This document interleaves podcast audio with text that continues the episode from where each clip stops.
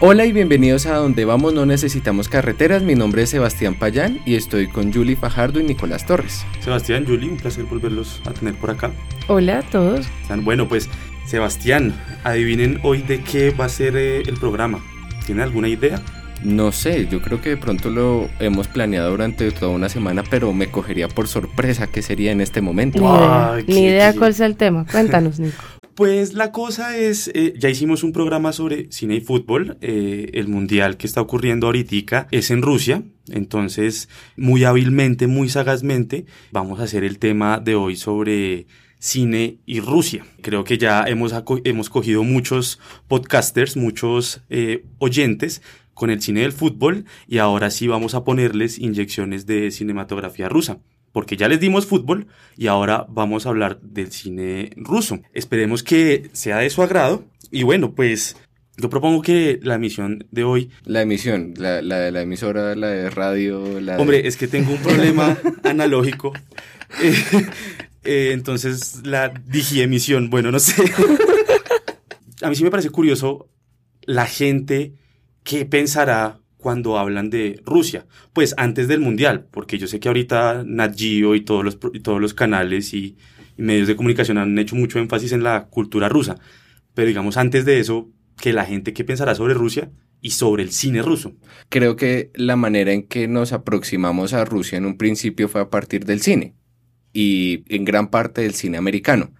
Y entonces yo creo que ahí empezaron a aparecer un montón de estereotipos que, pues en la tarea que hicimos para este capítulo, se rompen un montón esos estereotipos que se tienen sobre qué es Rusia, sobre qué es el cine ruso. Podríamos empezar hablando de esos estereotipos que conocemos dentro del cine americano, porque solo por nombrar pequeños ejemplos que la gente referencia, en películas como Rocky, Rocky 4, el villano es de la Unión, es un boxeador de la Unión Soviética. Iván Drago. Iván Drago. Mi favorito.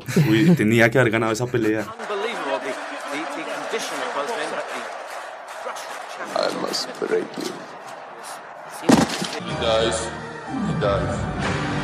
Yo, yo me quedo con el que su merced acaba de mencionar y es el de Iván Drago.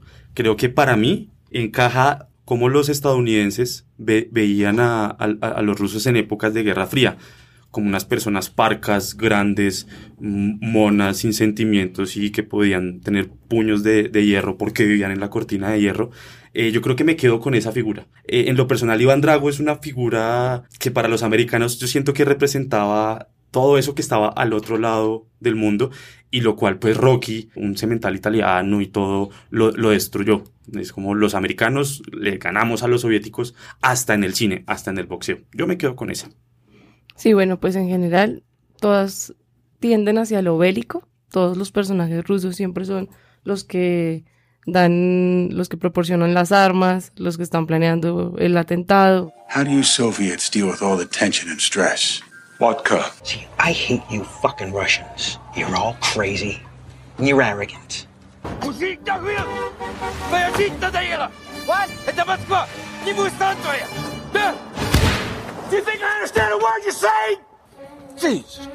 Lo que creo es que esos estereotipos tienen que ver con que el cine no se desliga de situaciones políticas. Si no son películas en que los villanos son los rusos, ya sea por Guerra Fría o por conflicto, son películas en las que los árabes son pintados como los terroristas. Entonces entra todo un tema de 9-11.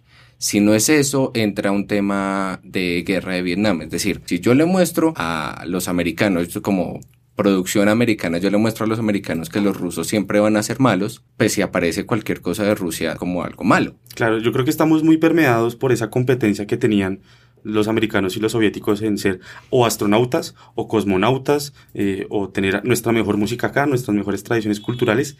Creo que eso sí permea bastante nosotros que estamos más ligados al, al contexto americano. Pues para que entremos en el tema, ahora que tenemos esos imaginarios rusos, quiero recordar aquel, aquella respuesta de Miss Universo cuando el embajador ruso le, le pregunta en un concurso de España, ¿qué sabe usted sobre mi país? Soy embajador de Rusia.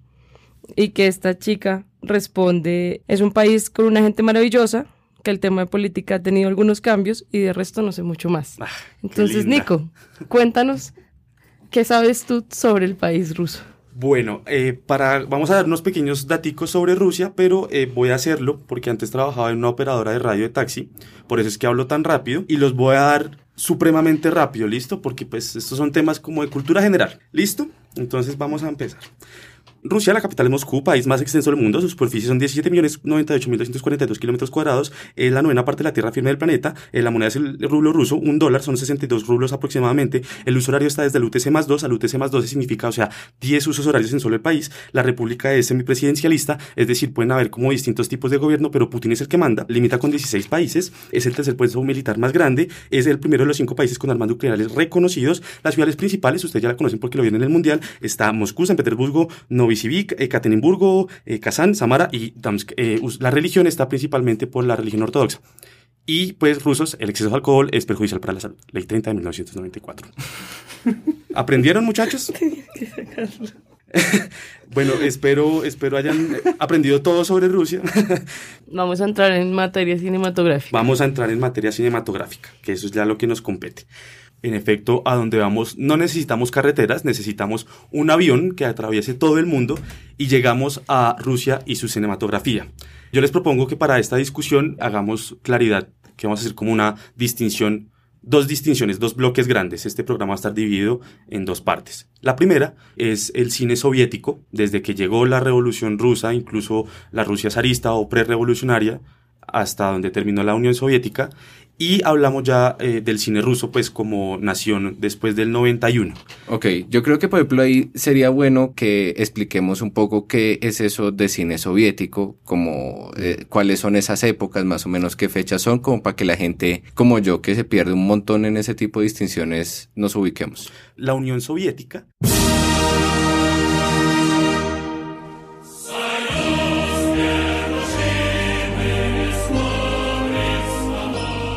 Todo ese aglomerado de países era la Unión de Repúblicas Socialistas Soviéticas, la sigla URSS, que estuvo hasta 1991. Comprende muchos países que ahora ya son estas naciones ajenas, como Rusia, Ucrania, mm, Letonia, Lituania, bueno, todos estos países del este europeo, que todos en algún momento fueron una, una sola nación. Entonces, vamos a empezar en efecto con lo soviético, pero para ya empezar con lo soviético, sí es importante dar un pequeño pasito atrás. Eh, remontémonos por ahí a 1881, si no estoy mal. Eso para usted es como un pasito atrás, como vamos a ir como ayer. 40 años antes. No, en, historia, en los historiadores que nos escuchan saben que eso no es nada. Pero bueno, no, eh, es importante ¿por qué? porque el cinematógrafo llega a Rusia por esas épocas, a finales de 1890 y algo. 1896. Gracias, Yu. 1896 eh, y llega para grabar una, una boda, un evento especial del zar Nicolás II. Entonces, desde ahí empieza toda la trayectoria de imágenes en movimiento con Rusia. Para ese momento era simplemente un camarógrafo que estaba, un camarógrafo de Lumière, o sea, no Lumière, sino camarógrafos que trabajaban con Lumière, que grababan ese evento. Hubo un periodo que llaman el periodo prerevolucionario, la revolución eh, de octubre, que da inicio a la Unión Soviética es 1917. En ese periodo anterior sí hubo unas pequeñas grabaciones, unos rodajes como el, casamiento del, del, zar Nicolás II y otras películas como de entretenimiento. En 1917 es donde empieza la era del cine soviético. Y es interesante porque mm, hay una, desde ahí hay una ruptura de, concebir el cine para esa época porque para los americanos, para los franceses, europeos y bueno, toda esta gente de Occidente veían el cine como un entretenimiento no más. La Unión Soviética con Lenin y con Stalin concibieron cada uno a su manera que sí, el cine es una, un arma importantísima para la sociedad. De hecho, Lenin tiene por acá, si me permiten, una cita muy importante. De todas las artes, el cine es para nosotros la más importante. De todas las artes, el cine es para nosotros el arte más importante. Entonces, es importante eh, porque ahí los soviéticos vieron en el audiovisual una fuerza impresionante para enviar ideología, para contar historias. Y bueno, en esta época soviética ya empiezan a, renombrar los grandes eh, teóricos que hay, por ejemplo, yo una cosa que encontré en mi investigación, que no sé si ustedes lo encontraron también, es que dentro de ese cine soviético hay como dos grandes ramas de el cine propaganda o el cine hecho de manera que lo vamos a usar como una herramienta de poder. Institucional. Institucional. Y el cine, pues no sé si se puede decir cine arte o el cine que se va a la concepción del cine como un, arte, como un séptimo arte. Como el cine de autor.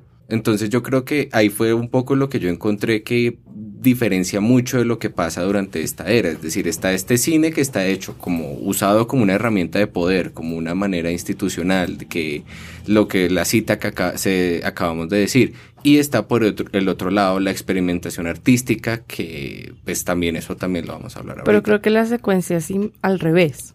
Gracias a esa experimentación artística y a tener como esa, a que la gente le empezara a poner tanto atención al cine, y también por el índice de, analfabetas que había en Rusia, fue que la propaganda política se adueñó del cine. Mm. Fue, fue invertido. Primero estuvieron esas películas de experimentación que dieron además la parada para casi que todo el mundo. Quisiera mencionar a Lev Kuleshov, que años después Hitchcock lo cita o lo toma como referente con el efecto Kuleshov, que era como poner cierta imagen seguida por otra imagen, hacía que el espectador fuera el que construyera la narrativa de la película y no el cineasta. Que si yo pongo, ¿cómo era ese?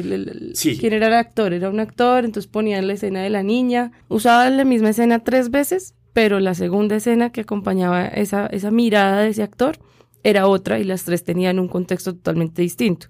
Eso fue como uno de los principales motores de narrativa en el cine que Hitchcock lo retoma muchos años después. The assembly of, of film and how it can be changed to create a different idea. Let's assume he saw a woman holding a baby in her arms. Now we cut back to his reaction to what he sees. And he smiles. Now, what is he as a character? He's a kindly man. He's sympathetic. Entonces, esa experimentación y esa forma de crearle sentimientos al espectador de manera que no se ve forzada es lo que le hace pensar como a los realizadores de la propaganda política que esa es la herramienta que más les sirve acompañado de la radio. Claro, pues yo no, yo, no, yo no sé si sentimientos. El ejercicio de Kuleshov eh, que pues bien que lo trajiste a colación porque es de las primeras cosas que da el cine soviético al mundo, es que da un escrito sobre la semántica de la imagen. ¿A qué me refiero eso? A que el, por medio de la, técnica del montaje y la superposición, la, la posición de imágenes, el espectador puede dar a entender algunas relaciones. Si usted pone una cara y luego pone un plato de comida, de pronto la gente pensará, él tiene hambre o él va a comer. Si usted pone la misma cara y pone una mujer que está posando, quizá ligera de ropa, eh, la gente podrá pensar, él es un pervertido o es su esposa o van a hacer algo erótico. Si usted pone esta misma, la, misma cara del hombre con la cara de un niño pobre, pensará que lo va a ayudar o que, lo va o que le va a hacer otra cosa. Entonces, si se dan cuenta, ahí como parten de una base y semánticamente, por la posición de imágenes, el espectador se da, eh, empieza a enlazar la historia. Y es importante que hayas mencionado a Kuleshov eh, Yu porque mm, Kuleshov eh, y el cine soviético se encargó de, como le dieron tanta importancia al cine, fueron los primeros en empezar a academizar el cine. la primera institución de, cine como academia, como formación, fue en Rusia. Y Kuleshov precisamente fue uno de los profesores y de los teóricos en lo que llamarían el montaje. El montaje es algo que le debemos muchísimo a los, a los soviéticos. Que ahora lo vemos como algo natural, o sea, describir estas escenas en este siglo es, claro, cortar y pegar en un programa de edición, pero para la época era realmente un efecto revelador para la gente que veía las películas, el, el poder cortar la película y hacer superposiciones también, o sea, como la técnica de poder hacer un montaje audiovisual cinematográfico, más bien, un montaje cinematográfico, era muy novedoso para la época. Por eso tiene como tanta validez.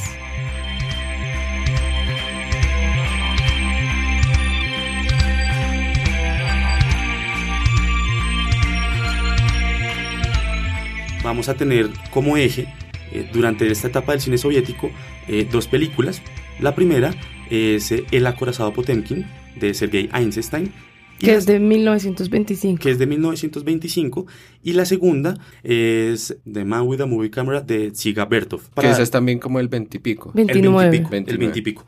Vamos a, a, a, ponerles como unas temporalidades. Vamos a entender el cine soviético desde el 17 o el 22, 1917 o 1922, hasta 1991. El acorazado Potemkin, resumiéndolo brevemente, es una guerra que ocurre en un barco que es un barco cuyos soldados son zaristas, pero el pueblo se levanta y tumba ese barco en, el, en la costa de Odessa.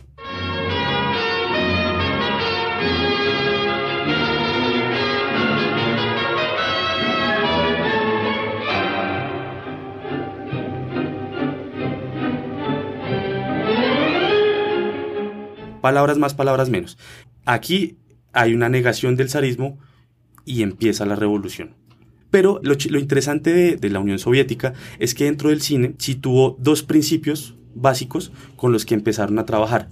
Y el primero es un cine revolucionario para la revolución. Entonces, quienes hayan podido ver El acorazado Potemkin o quieran verlos, van a encontrar que van a haber dos características importantes. La primera es que esta película no posee protagonistas. ¿Qué más comunista que no haya, que no haya protagonista en sus películas. Em, todos son protagonistas, no hay, no, no, hay un líder, no hay un héroe. Entonces, esa es la primera premisa. Y la segunda, que ya lo habíamos mencionado, es el montaje intelectual. El montaje, como pues bien ya lo había recordado Yu, es cómo ponemos las imágenes para organizar pues todo el entramado cinematográfico. Una parte muy fuerte de ese cine de propaganda sí tiene un personaje y son sus líderes. Claro, o sea, con el acorazado Potemkin, a pesar de ser cine de propaganda, se centra en una propaganda hacia el pueblo un poco, pero años después las películas sobre Lenin, sobre enaltecer, que mandaba hacer el mismo gobierno de Lenin, de enaltecer su figura, que también era propaganda para él. Pensándolo un poco como en la época nazi también, que películas pro Hitler y películas... Detrás de la película hay una propaganda, se está haciendo propaganda a alguien y por ende ese alguien es el protagonista de alguna manera. Totalmente de acuerdo, pero es algo que está fuera de la película. Mm. O sea, no es que en la película, distinto por ejemplo al Triunfo de la Voluntad, que es una película pro-nazi que se exalta a Hitler, no, en este caso no, pues subliminalmente o por fuera exógenamente la película sí ocurre. Retomando, entonces, la, primera idea de cine soviético es un cine revolucionario para la revolución. Un segundo punto, que ahí yo creo que ustedes me podrán explicar mucho mejor, es la experimentación como sistema. Permitían que las películas siempre hubiese un grado de experimentación. Y ahí creo que entra sin, dudar, sin lugar a dudas The Man with a Movie Camera de Ziga Bertov. ¿Cómo, ¿Cómo, es esa película, ustedes que, que la vieron? Claro, pues esta película yo creo que le debemos mucho como en avance cinematográfico, también marcó para lo mismo, para los que quieran estudiar sobre cine, también tienen que pasar por esta película. Tiene una narrativa, muchas veces la gente cree que, que no llega a tenerla, que es más una experimentación cinematográfica, pero sí la tiene, que es básicamente un día laboral, un día de un obrero, que vamos a ver también un poco dentro de este cine soviético, la exaltación a la figura del obrero tiene, es un personaje que es el, hermano de Siga Bertov, que lo muestran yendo en un día cotidiano entre ciudades rusas, pero no, no te muestran como estamos entre ciudades rusas. no, aparece un letrero gigante como estamos en Moscú. También un poco jugando a, a, estoy haciendo esta película, les estoy mostrando que todo lo que ven es real, porque incluso ustedes ven cómo el camarógrafo está filmándolo. O sea, hay una cámara filmando al camarógrafo que está filmando esta cotidianidad rusa. Y, eso que tú decías también como de la realidad y la importancia que le dan a las máquinas y yo creo que principalmente más a la cámara, le dio a, a, dar una teoría que es la teoría del, del cine ojo. El cine ojo también tiene unos postulados que creó él a partir de, de, este, de esta película y ustedes pues me dirán si los encuentran o no. En el cine ojo debe haber objetividad total. En el cine ojo se tiene que rechazar el guion y la puesta en escena. En el cine ojo se capta la imagen sin una preparación previa. Es un documental.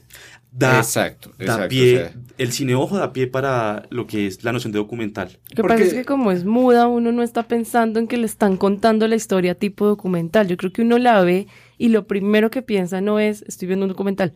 Como que Claro. la, la magia del montaje, como lo hace Sigaberto, te lleva a que podría ser una ficción.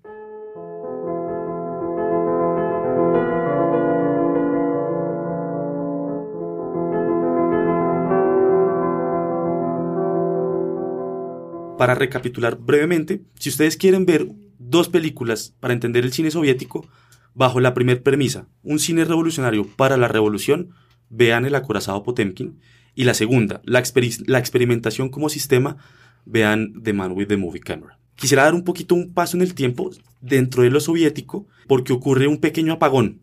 Digamos que hubo una efusividad y, una creatividad de hacer y de explorar y eh, cosas propaganda o, o personajes de la literatura, pero pues cuando llega Stalin, con Stalin, recordemos, digamos que Lenin y Stalin son parecidos, pero no son iguales, porque Lenin es mucho más blando, Stalin es mucho más duro.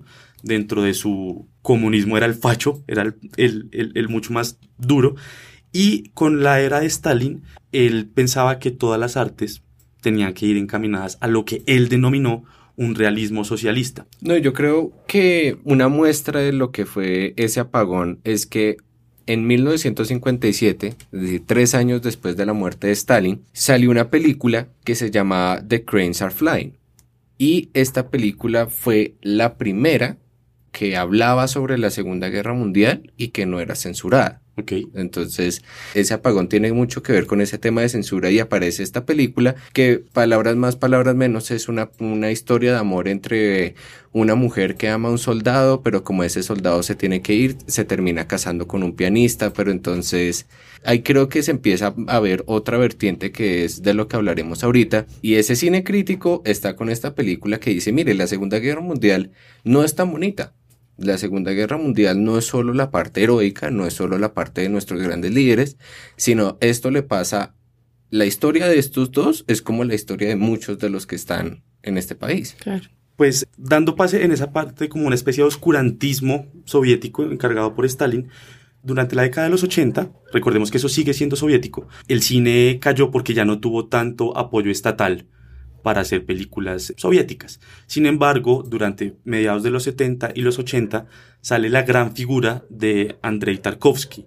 Andrei Tarkovsky es un director que pues hay que verlo y hay que saberlo apreciar porque no es algo tan, tan, tan fácil, pero da algo a lo que se estaba diciendo Sebastián y es que empiezan a haber una, una especie de, de críticas, no solamente con el, con el sistema, sino también unas reflexiones más personales, unas relaciones distintas, si se quiere hasta espirituales, y es lo que pues muchos denominan el dichoso eh, cine de autor, aunque la filmografía de Tarkovsky fue poquita, porque hizo como siete películas, nueve películas, no sé. Para el programa de hoy vamos a hablar de una muy especial y la cual vamos a profundizar para hacer ese cambio, el eslabón perdido entre lo soviético y lo ruso. ¿Cuál es esa película? Nostalgia, Nostalgia.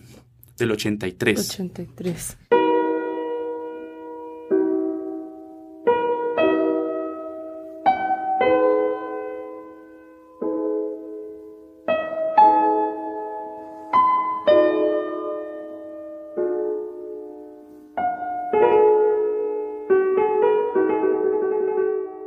Pero también eh, quería hacer una anotación y es que digamos que aquí el cine retoma calidad porque se mantenía muy en lo pandito, o sea, después de esas exploraciones tan, tan buenas cinematográficamente del inicio, todo este periodo que tú denominaste oscurantismo le baja la calidad al cine, no sale de Rusia, pero también quería recalcar que cuando aparece esta figura y hay muchas otras alrededor, el cine ruso empieza a salir y a llegar, tanto que creo que es, es Tarkovsky el primero que se gana un premio de Cannes. Ah, sí, no, no- no sabía.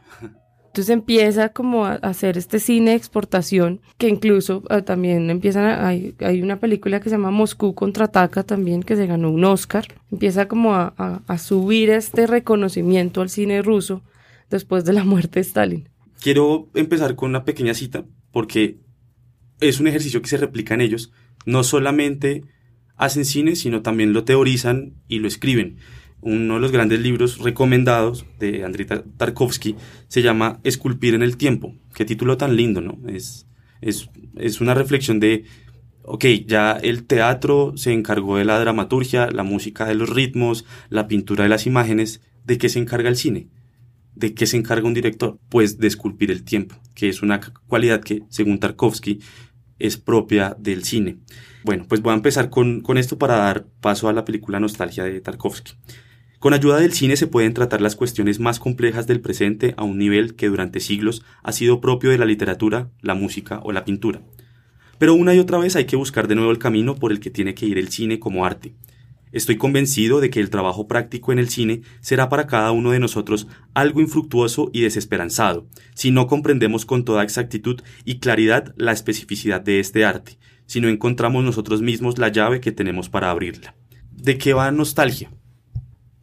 Nostalgia es una historia, es interesante porque la película ocurre en Italia, pero es un poeta ruso que está con un asistente que es italiana y está haciendo una especie de, auto, de, biografía, em, pero pues se encuentra más que con respuestas y que más, más que historias o algo así, se encuentra con una tristeza y una nostalgia muy característica de esa época de este Tarkovsky, que es el 83, puesto que ya Tarkovsky se fue de la Unión Soviética por tantos acosos por parte del Estado y de críticos y decidió empezar a hacer cine en otros lados. En este caso, y para nostalgia, fue en, Italia. Yo creo que él se ve un poco dentro de ese personaje. Viene muy cargado de, de lo que acaba de pasar en su país. Se va a otro país a grabar una película de alguien que estaba muy cargado en su país, que va a, hacer, a escribir sobre otra persona. Es un poeta y se encuentra con un ambiente que le, que le, le acompaña en esos tintes de nostalgia y lo vemos en sus imágenes, como que él también dice, esta es mi película para tener la libertad de dejar de hacer cine mandado a hacer, como que este es su, su momento de mostrar su intimidad. No, no podemos explicarla si ustedes no la han visto, porque eh, la necesidad es verla en ese momento y entender tantas escenas tan lindas y tan pausadas em, que solamente la presencia del ojo con la película pueden hacerlo.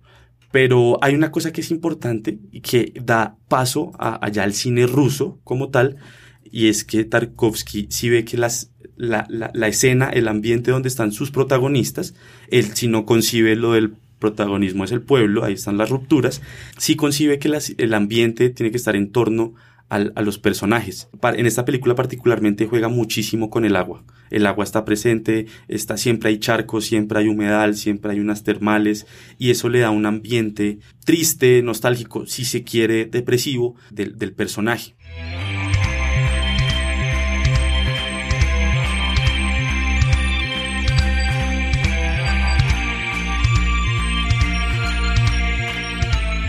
A mí me pareció importante porque esto ya empieza a ser el acabose del cine soviético, porque concluye en el 91. En el 91 ya por las coyunturas políticas y todo también hubo un, lapso en que no hubo mucha producción, pero las grandes ya producciones de Rusia, y con esto ya vamos a, la segunda parte que es las películas rusas, eh, ya como nación fuera de la Unión Soviética, mejor dicho, Putin, pues, está, eh, empieza pues desde los 2000.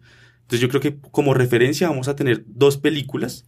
Eh, la primera es El arca rusa de Alexander Sokurov del 2002 y la segunda es El regreso eh, película del 2003 dirigida por Andrei Sviaginstev. Discúlpenme mi ruso. no, es que eh, todos los nombres son... Es berraco. Es Y, eso que nos ha ido bien en este capítulo. Sí, no, no, y Tarkovsky, Petrovsky, Toski. Cuando tienen Noski es fácil, pero estos son más difíciles.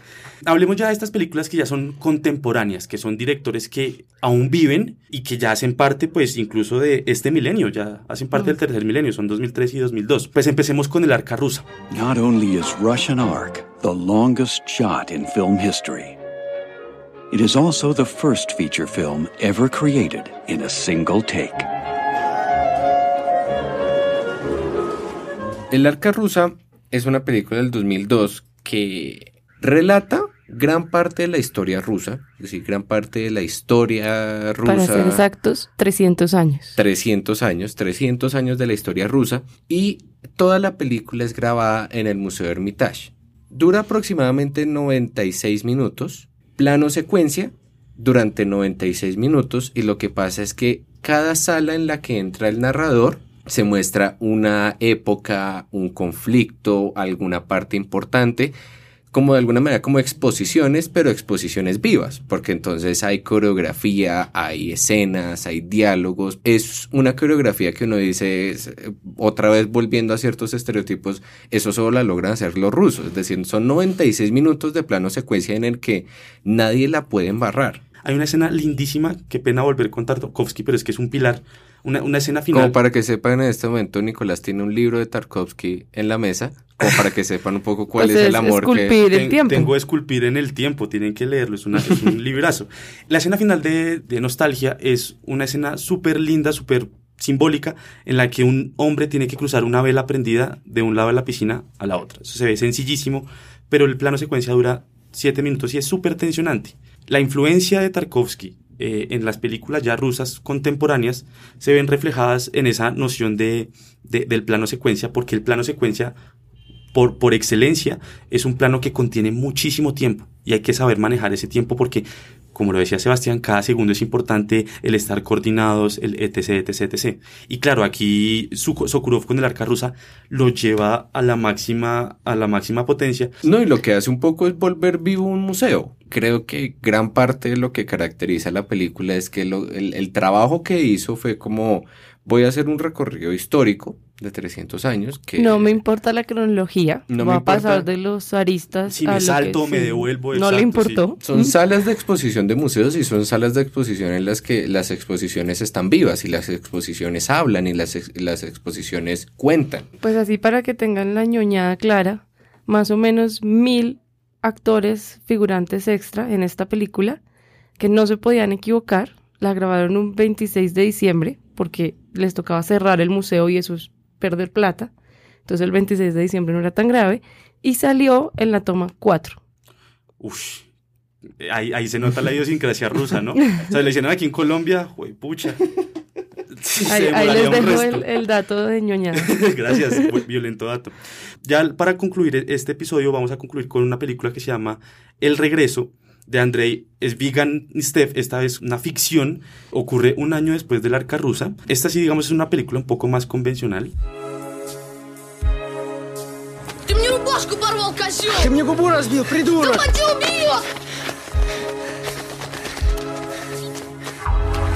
Иван, держи лодку носом к волне, бестолочь. Pero también es, es, es muy linda. ¿Nos puedes así resumir rápidamente de qué, de qué va esta y además, además de ser muy linda, ya la resumo, marca un poco esa dejar lo documental, dejar la historia, dejar la propaganda para de verdad adentrarse en la ficción.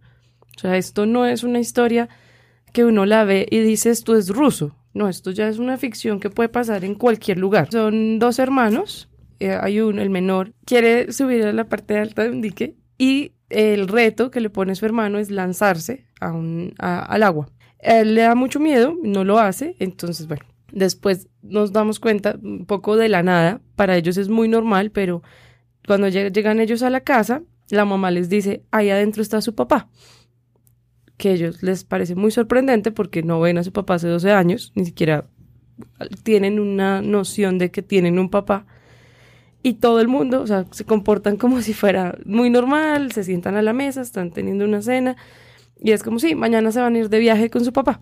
Y los únicos que realmente están conmocionados son los dos hijos, principalmente el menor. Entonces salen de paseo con su padre, eh, parece como... Ahí, sí, ahí sí siente uno el ruso porque el papá es... Como, frío.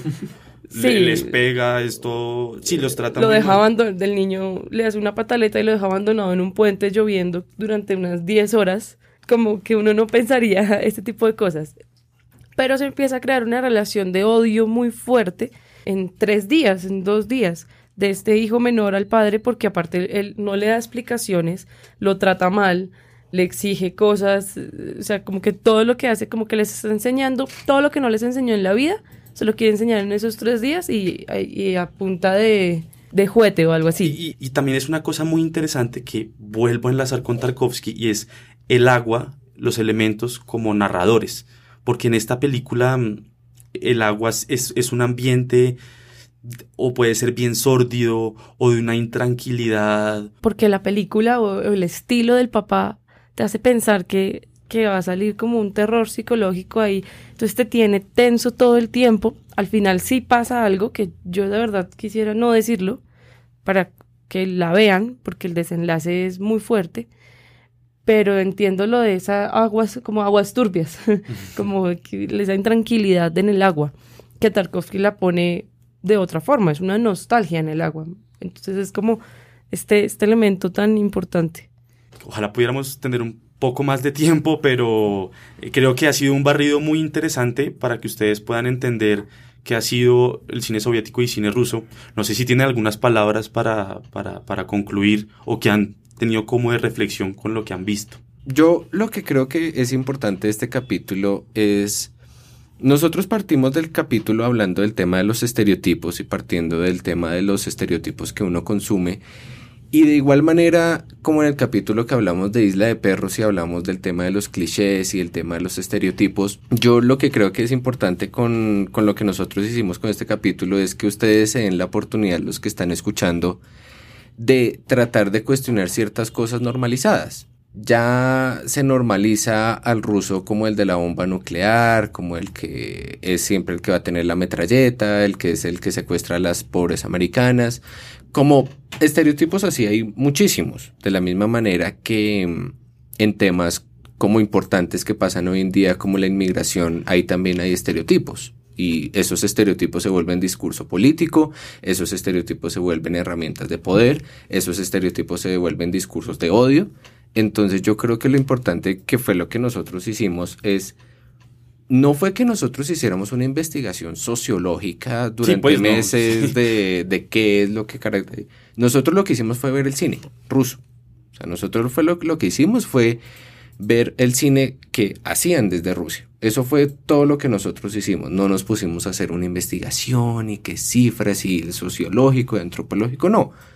Nosotros lo que hicimos fue ver el cine ruso y a partir de ahí fue que cuestionamos las cosas de lo que consumimos, de los estereotipos. Entonces yo lo único que diría es como una invitación a tratar de ver el otro lado siempre y tratar de ver ciertos temas de los que se habla en una cultura como se habla en otra cultura. Romper el estereotipo y la única forma de hacerlo es viéndolo. Aquí la única recomendación es esa.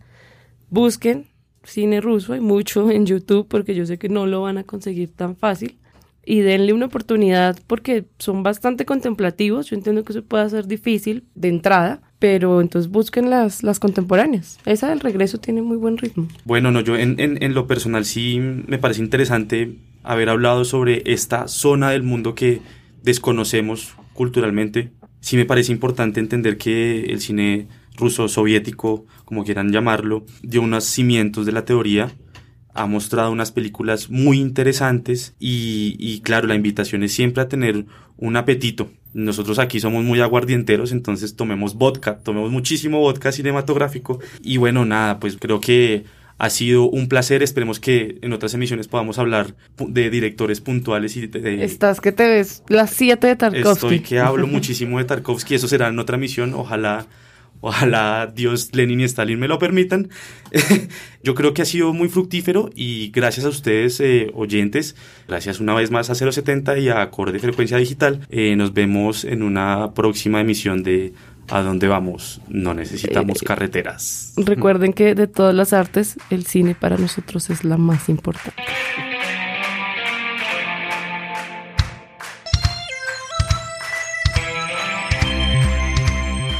070 Podcast es el espacio de la revista 070 donde periodistas, autores destacados, críticos, blogueros y distintas personalidades cuentan historias sonoras. 070 Podcast es realizado en colaboración con anfitriones como Camilo Hoyos y Gloria Susana Esquivel y es producido en los estudios de Acorde FD. Cuenta con la colaboración de María Elvira Espinosa, directora de arte de 070, la música es de Gabriela Navas y la dirección y edición general es de Sebastián Payán.